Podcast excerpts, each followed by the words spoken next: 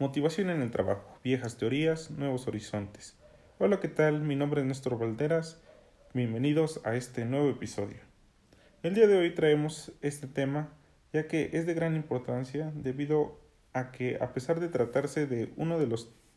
de los constructos centrales en la psicología de las organizaciones y del trabajo, la investigación y el desarrollo de nuevas teorías en motivación laboral ha disminuido considerablemente en los últimos años. Varios autores atribuyen esta situación al dominio ejercido por las teorías clásicas y plantean la necesidad de desarrollar nuevos enfoques teóricos y nuevas estrategias metodológicas con el fin de revitalizar el campo adecuándolo a las condiciones vigentes en la actualidad. Pónganse cómodos y vamos a comenzar. En este en este nuevo episodio se analizan algunas de las críticas más importantes dirigidas a las teorías de la motivación, principalmente a las teorías de procesos, prestando especial atención a aquella que indica que estas teorías han fallado sistemáticamente al analizar los efectos potenciales del tiempo sobre los componentes más importantes sobre la teoría. Tradicionalmente, la motivación en el trabajo ha constituido un proceso de medular importancia tanto desde la perspectiva de la gestión organizacional como desde la perspectiva de la investigación. En concordancia con lo anterior, se resulta significativo el número de teorías que se han desarrollado al respecto y la gran cantidad de investigaciones que se han llevado a cabo.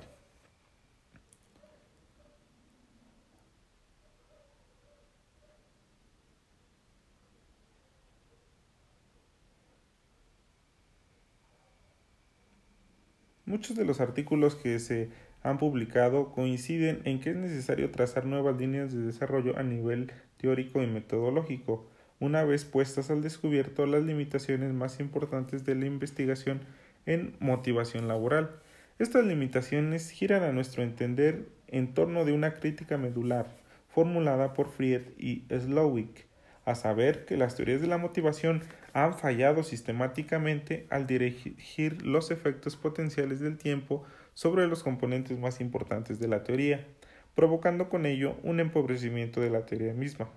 La formulación de estos autores coincide con las apreciaciones de otros autores que anteriormente se habían referido a este mismo tema. La idea central aquí es que difícilmente se puede llegar a conocer el dinamismo de un fenómeno si no se tiene en cuenta de manera explícita cómo es su comportamiento a lo largo del tiempo desde una perspectiva de proceso, tal y como lo plantean George y Jones, dado que la motivación es un fenómeno creado subjetivamente, los constructos, los constructos existentes quedan en deuda en cuanto a su capacidad para dar cuenta de la naturaleza cambiante y subjetiva de este fenómeno, al estar limitados a una perspectiva del tiempo estándar o tiempo reloj. Lo que es necesario, dicen George y Jones, es una concepción teórica integral que tome en cuenta cómo el pasado multifacético y la variedad de formas en las cuales la gente anticipa el futuro influencian las formas psicológicas en el presente que subyacen a la motivación. En el caso de la motivación en el trabajo, la definición más aceptada es aquella que se conceptualiza como fuerzas psicológicas que operan desde dentro de las personas y que determinan la dirección de las conductas emitidas,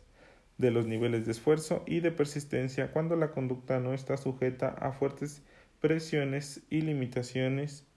situacionales. Dado la envergadura de las críticas dirigidas a la investigación llevada a cabo en torno a la motivación del trabajo y a las teorías desarrolladas hasta el momento, en este presentamos una serie de reflexiones sustentadas a partir de una revisión sistemática de los artículos más relevantes publicados en los últimos 15 años por autores de reconocida trayectoria en el campo y que aparecen consignados en la base de datos. Los términos empleados para la búsqueda incluyeron palabras clave como la motivación, motivación en el trabajo, dinámica, longitud, tiempo, temporalidad, cambio, complejidad, entre otras. Las reflexiones derivadas de esta revisión se articulan en torno a una tesis central. Hasta ahora la motivación laboral apenas ha sido estudiada como un proceso, Un enunciado de esta naturaleza puede resultar sorprendentemente eh, en especial si se tiene en cuenta que las teorías de la motivación más potentes desarrolladas hasta el momento han sido clasificadas precisamente bajo la etiqueta teorías de proceso.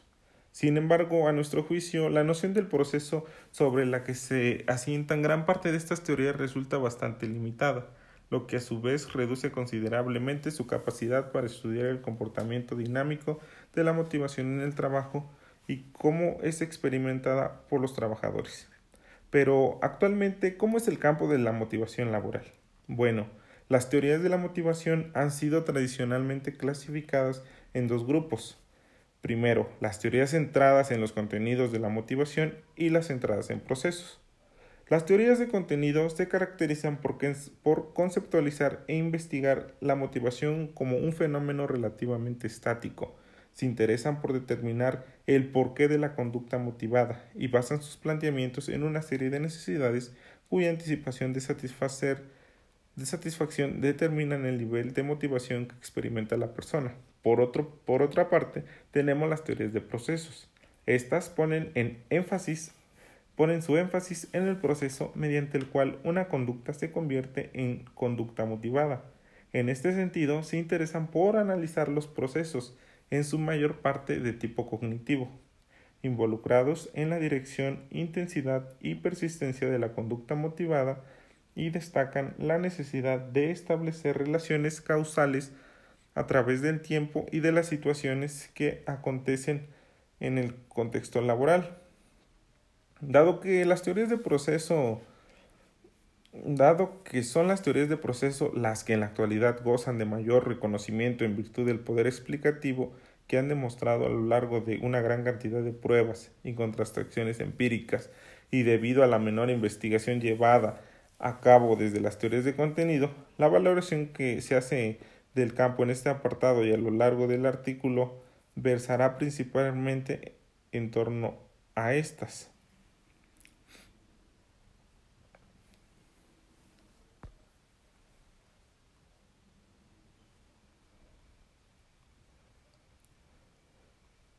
Como podemos ver, el estudio de la motivación como proceso dinámico supone registrar constantemente su comportamiento a lo largo del tiempo, de modo que sea posible visualizar los cambios que va sufriendo en su devenir como resultado de los intercambios inevitables que se dan entre el sujeto y el entorno. La medición